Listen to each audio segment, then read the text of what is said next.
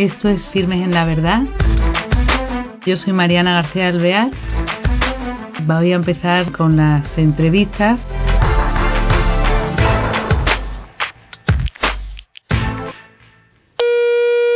Hola, queridos oyentes. Bienvenidos a nuestro programa de Firmes en la Verdad. Tenemos la suerte de tener a la invitada de hoy con nosotros en persona.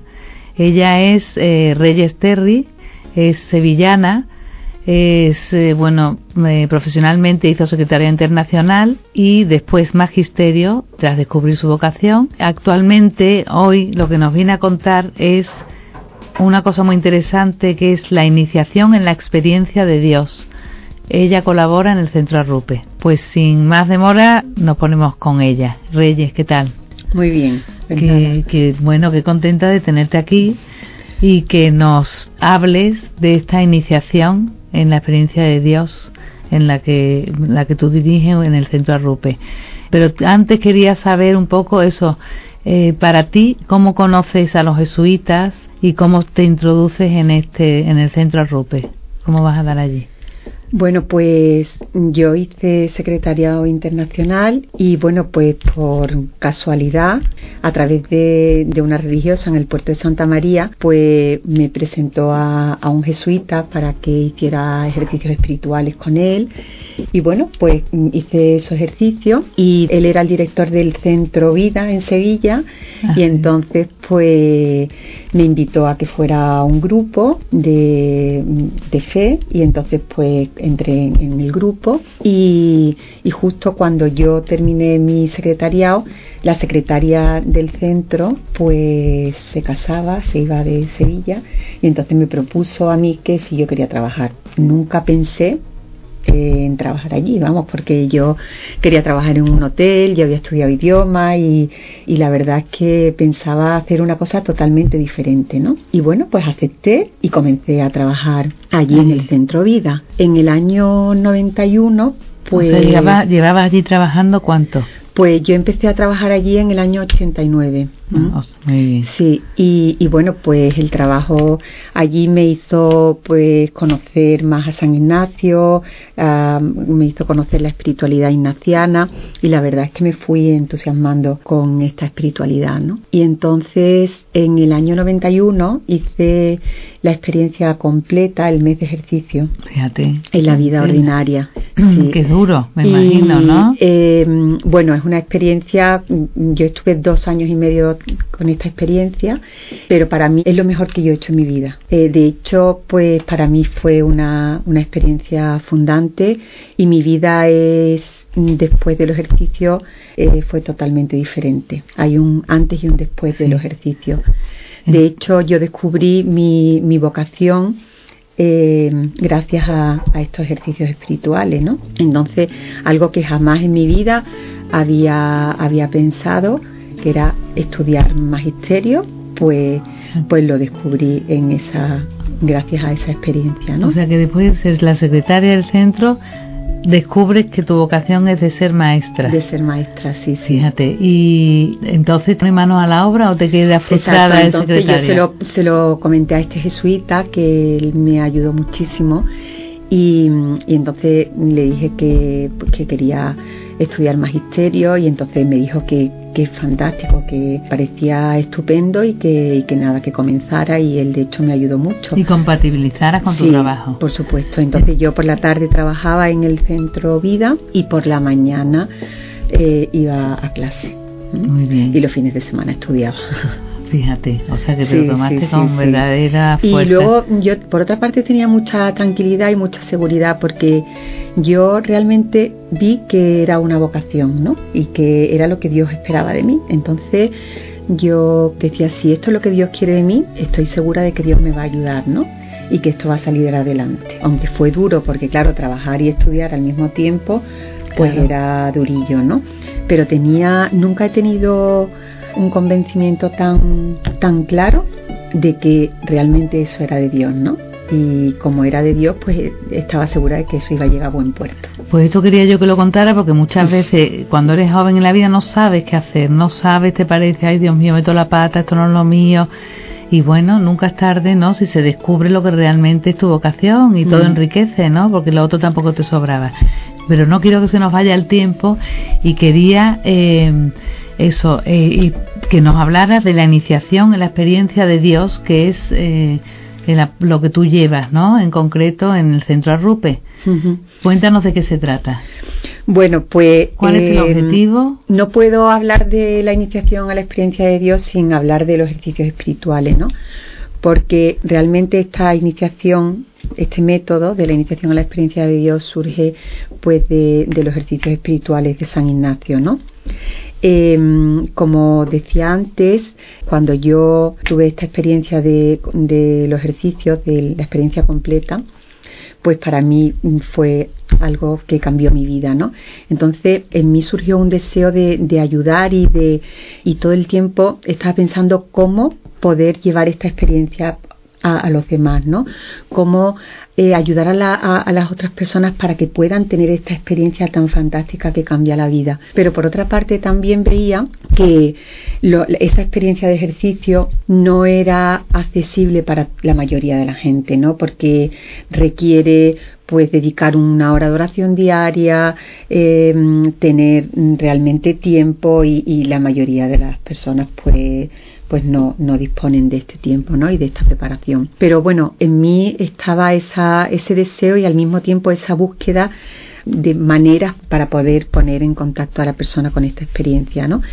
Y bueno, en el año 2006 pues fui a, a Salamanca a un encuentro interprovincial de ejercicios espirituales y entonces allí presentaron este método de la iniciación a la experiencia de Dios. Bueno, para mí cuando lo presentaron fue como una luz increíble. Es decir, esto es lo que yo, decía, esto es lo que yo estaba buscando porque era eh, es como un método muy muy sencillo, ¿eh? Em, pues que surge de estos ejercicios espirituales, ¿no? De hecho, eh, San Ignacio, estos serían los primeros ejercicios espirituales que San Ignacio daba, ¿no? Que era lo daba a toda la gente.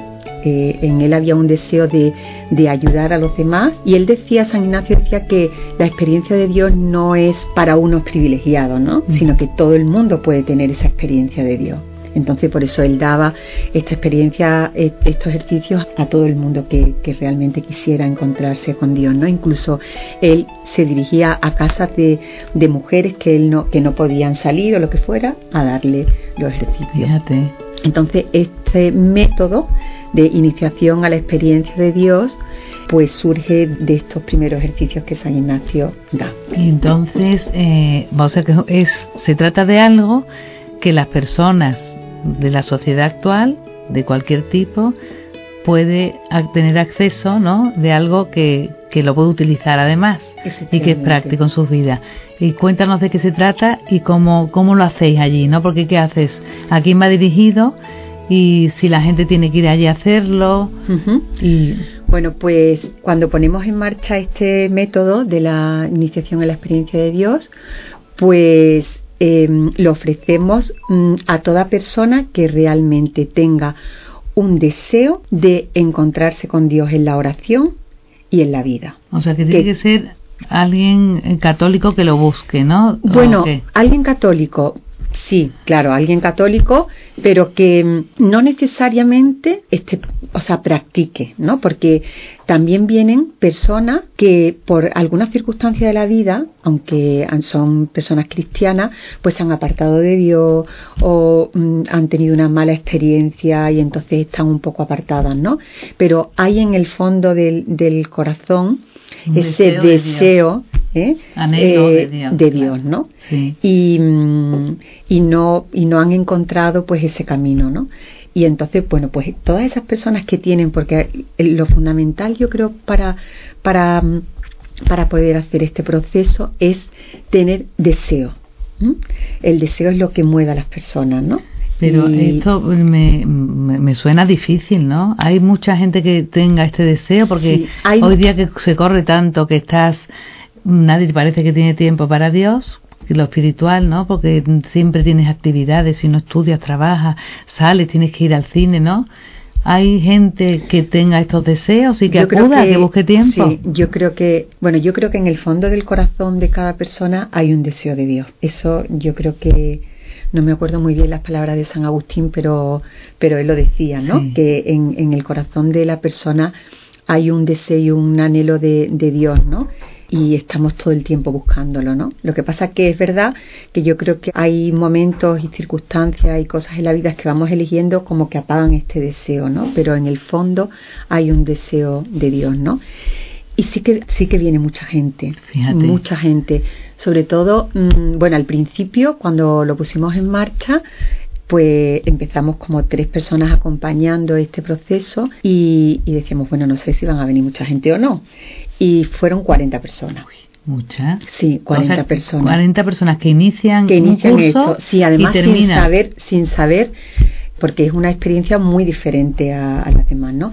Este método de iniciación a la experiencia de Dios no es un grupo de oración, no es un grupo de oración, es mm, un método que ayuda a la persona a encontrar a Dios en la oración y en su vida. Este realmente es un método que ayuda, pero el ejercicio lo tiene que hacer la persona. ¿Y esto cuánto tiempo dura, por ejemplo? Y esto es un itinerario, es un itinerario que dura, eh, son cuatro, cuatro itinerarios, dos de iniciación, dos de profundización y acabaría con la experiencia completa de, ejercicios espirituales. Claro, pero ya la persona lo entiende y estará día.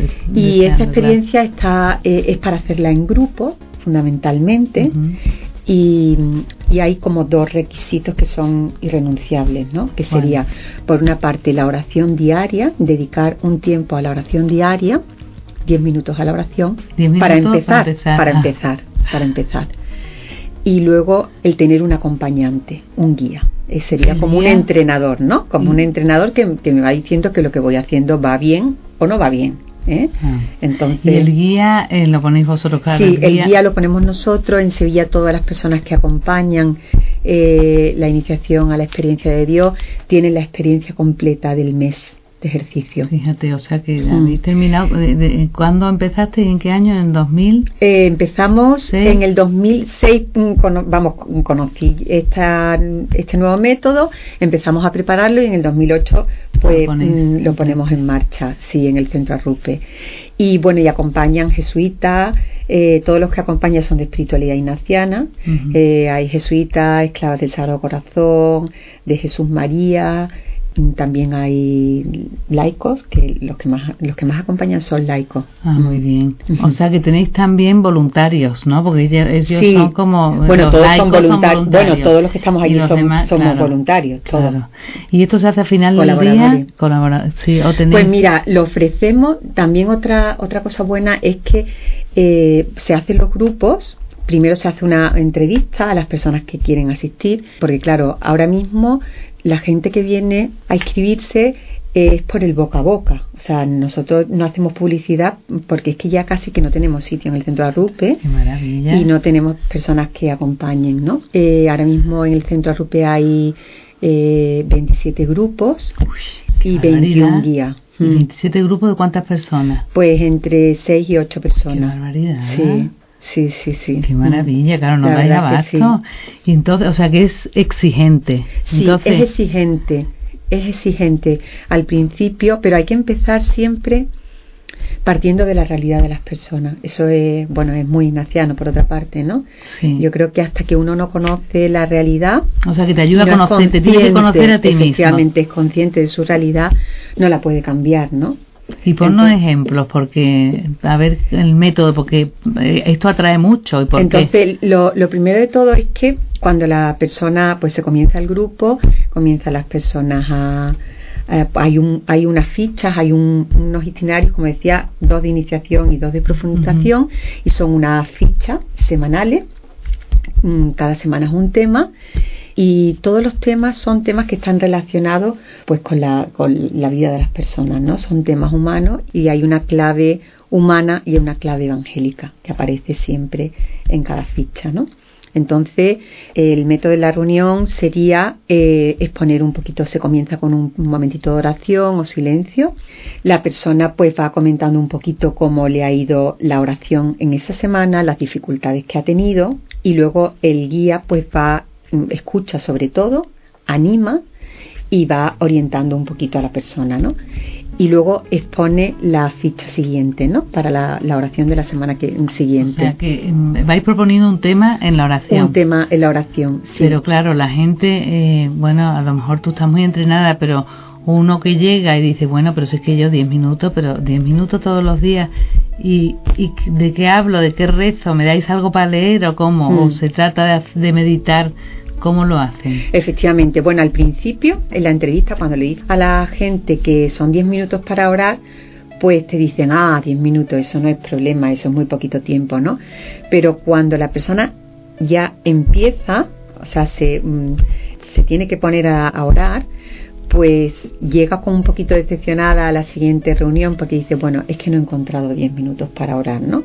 Entonces, la primera experiencia es que la persona Em, tiene y lo primero que se descubre es que no somos capaces de encontrar ni 10 minutos para orar, ni 5. Fíjate. ¿eh? ¿Eh? Entonces eso... De lo deprisa que vivimos. Exactamente, de la... De, mm, entonces eso es una eso es una primera experiencia ¿eh? y un primer descubrimiento y un primer descubrimiento, ¿no? Pero bueno, el grupo ayuda a eso, porque cuando la persona está sola y se da cuenta que no encuentra un momento para orar un día y otro día, pues ya se aburre y deja de orar. Pero la importancia del grupo precisamente es que el grupo anima. Y entonces cuando tú llegas al grupo y ves que a, otros también le ocurre lo mismo que a ti, y que el guía te está animando y te dice, no importa, no pasa nada, eh, sigamos adelante, sigamos adelante. ¿eh? Entonces, eh, pues eso anima mucho, ¿no? Entonces, la, mm, primera experiencia eh, es, es, como, el primer descubrimiento es fuerte, ¿no? Em, mm, yo recuerdo eh, un grupo de que acompañaba de madres que ninguna trabajaba y de madres jóvenes, y entonces ellas me decían que no encontraban tiempo para la oración, ¿no? Y yo les decía, pero bueno, ¿cómo no encontráis tiempo para la oración si vosotros no trabajáis? Y, me decían que no, Reyes, que, que cuando llega, cuando nos damos cuenta ya tenemos que ir a recoger a los niños al colegio, ¿no? Entonces yo les propuse que hicieran un horario de, de su vida, de lo que hacían desde que se levantaban hasta que se acostaran. Mm, digo, no lo que os gustaría que fuera, sino lo que realmente es. Sí. Eh, es importante que seáis conscientes de vuestra realidad, sin juzgarla. Simplemente esto es lo que hay, pues ya está. Y cuando seáis conscientes de vuestra realidad, podréis cambiarla. Entonces, eh, digo, esto no lo tenéis que enseñar, esto es para vosotros. Y, lo importante es que, lo, que de alguna manera lo escribáis, como le decimos a los niños, vamos a hacer un horario del día para que no te, mm, pierdan el tiempo y estudien, pues lo mismo para, para las madres, ¿no? Entonces ellas hicieron un horario y fueron colocando pues todo lo que hacían y que no todos los días hacían lo mismo además y vieron pues cómo a lo mejor dedicaban mucho tiempo a hablar en la puerta del colegio o cómo dedicaban tiempo a, en un café y de pronto se daban cuenta que tenían que ir a casa hacer la comida, ¿no? Pero bueno, lo más importante de esto es que ellas descubrieron pues que, mm, que perdían mucho tiempo. Entonces eh, yo les propuse, bueno, pues ahora ya que sabéis vuestra vida real, ahora a partir de aquí vamos a cambiar. ¿Eh? ¿Qué podéis cambiar? ¿Qué podéis quitar? ¿Y qué podéis, em, qué podéis cambiar por la oración? Y entonces, pues, eh, a partir de ahí empezaron además muy animadas a, a su oración, ¿no? Y una de ellas me decía, no ha habido nada en mi vida que me, ha, que me haya hecho organizarme tanto como la oración. La oración ha cambiado mi vida. Claro, entonces vosotros esta, bueno, aparte de que enseñáis eh, cómo se ora, ¿no? Porque al principio dices tú que es al principio que se empieza por 10 minutos, sí. pero esto va increciendo, ¿no? Efectivamente, y la persona al final llega a hacer una hora de oración. Fíjate, y, ayuda, yo porque, claro, como no tenemos todo el tiempo del mundo, que nos encantaría hacerlo, pero eh, para la gente que nos esté escuchando, viendo, eh, una como pauta que, que se ha de ayudar es, por ejemplo, buscar en nuestra vida con realismo un horario y un tiempo para oración a la misma hora cada sí, es que ayuda, ayuda eh, el, el, tener un hábito, o sea, que el tener un hábito de oración, igual que nosotros comemos, ¿eh? Eh, y tenemos un horario para la comida o para la cena, es importante tener un horario para la oración y dedicar un tiempo cada día. Decía un jesuita eh, algo muy bonito, me encantó que él decía. Bueno, aparte de que enseñáis eh, cómo se ora, ¿no? Porque al principio dices tú que es al principio que se empieza por 10 minutos, sí. pero esto va increciendo, ¿no? Efectivamente, y la persona al final llega a hacer una hora de oración. Fíjate, y, y ayuda, yo porque, claro, como no tenemos todo el tiempo del mundo, que nos encantaría hacerlo, pero eh, para la gente que nos esté escuchando viendo, eh, una como pauta que, que se ha de ayudar es, por ejemplo, buscar en nuestra vida con realismo un horario y un tiempo para oración al, a la misma hora cada sí, día. es que ayuda, ayuda eh, el, el, tener un hábito, o sea, que el tener un hábito de oración, igual que nosotros comemos. ¿eh? Eh, y tenemos un horario para la comida o para la cena, es importante tener un horario para la oración claro. ¿eh? y dedicar un tiempo eh, cada día. Decía un jesuita eh, algo muy bonito, me encantó que él decía, las cosas importantes de la vida son de orden diario, el comer y el asearse. Pues la oración, esa no podemos, porque si no lo notamos, lo notan. Y cuando uno ora, se nota en nuestra vida. Claro. Se tiene que notar en nuestra vida. Claro, Pero eso, para que eso sea así, es necesario tener un hábito de oración. Claro, Eso se va adquiriendo porque la oración, eh, aparte de, bueno, dais pautas de, de lectura, de seguimiento, ¿no? Porque claro, al principio Sí. de método, ¿no? Sí, en el, método, te sí, ayude. el método eh, en- es fundamental para que para que realmente haya un cambio en la vida de la persona y la persona pueda descubrir a Dios en su vida, ser fiel al método. Eso es fundamental, ser fiel al método. Entonces esta metodología que está, pues, vamos que ha sido muy muy bien preparada, ¿no? Eh, que son fichas diarias donde vienen textos del Evangelio eh, y vienen pues lecturas y textos para que la persona pueda hacerlo en su oración y luego llevarlo a la vida, que eso es fundamental. En la espiritualidad ignaciana eh, el encuentro con Dios no es solo en el momento de la oración, sino no se limita a ese momento, Claro. sino que podemos encontrarnos con Dios en, en- en los acontecimientos que nos ocurren cada día, ¿no? Y, y, y la oración eh, será mucho mejor eh, cuanto más mm, amemos y más ayudemos y más encontremos a Dios en nuestra claro. vida, ¿no? Oye, pues nos deja- para quien no esté en Sevilla y puede ir al centro Rupe, ¿dónde se puede, a dónde se puede acudir? ¿Tenéis algo que, pro- que podéis proponer o a lo que podemos acceder? Bueno, pues mm, esta experiencia se está teniendo cada vez en más lugares de España, en más ciudades de España.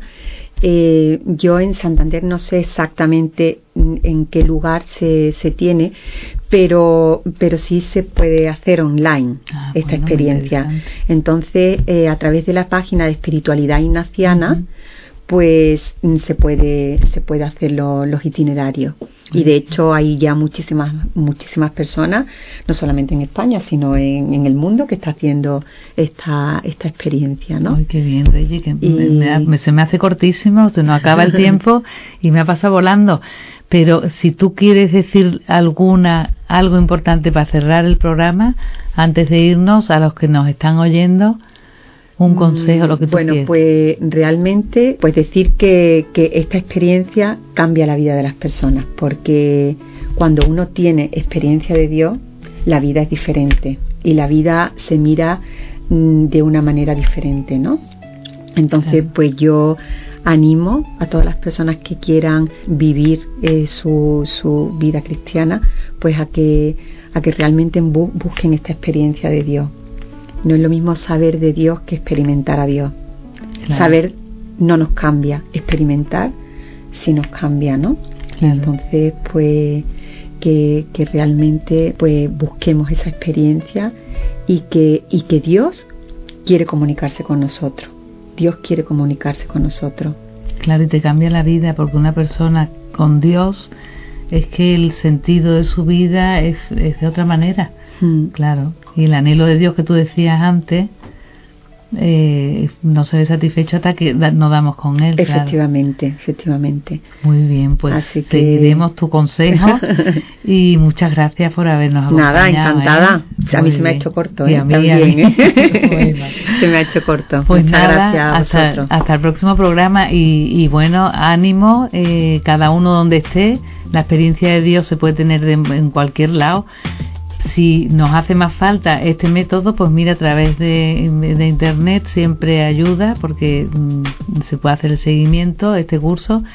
Y, y, nada, animarnos a tener la experiencia de Dios y este orden de vida que ya nos decía y nos proponía. Hasta el próximo programa. Gracias, Reyes. Muchas gracias.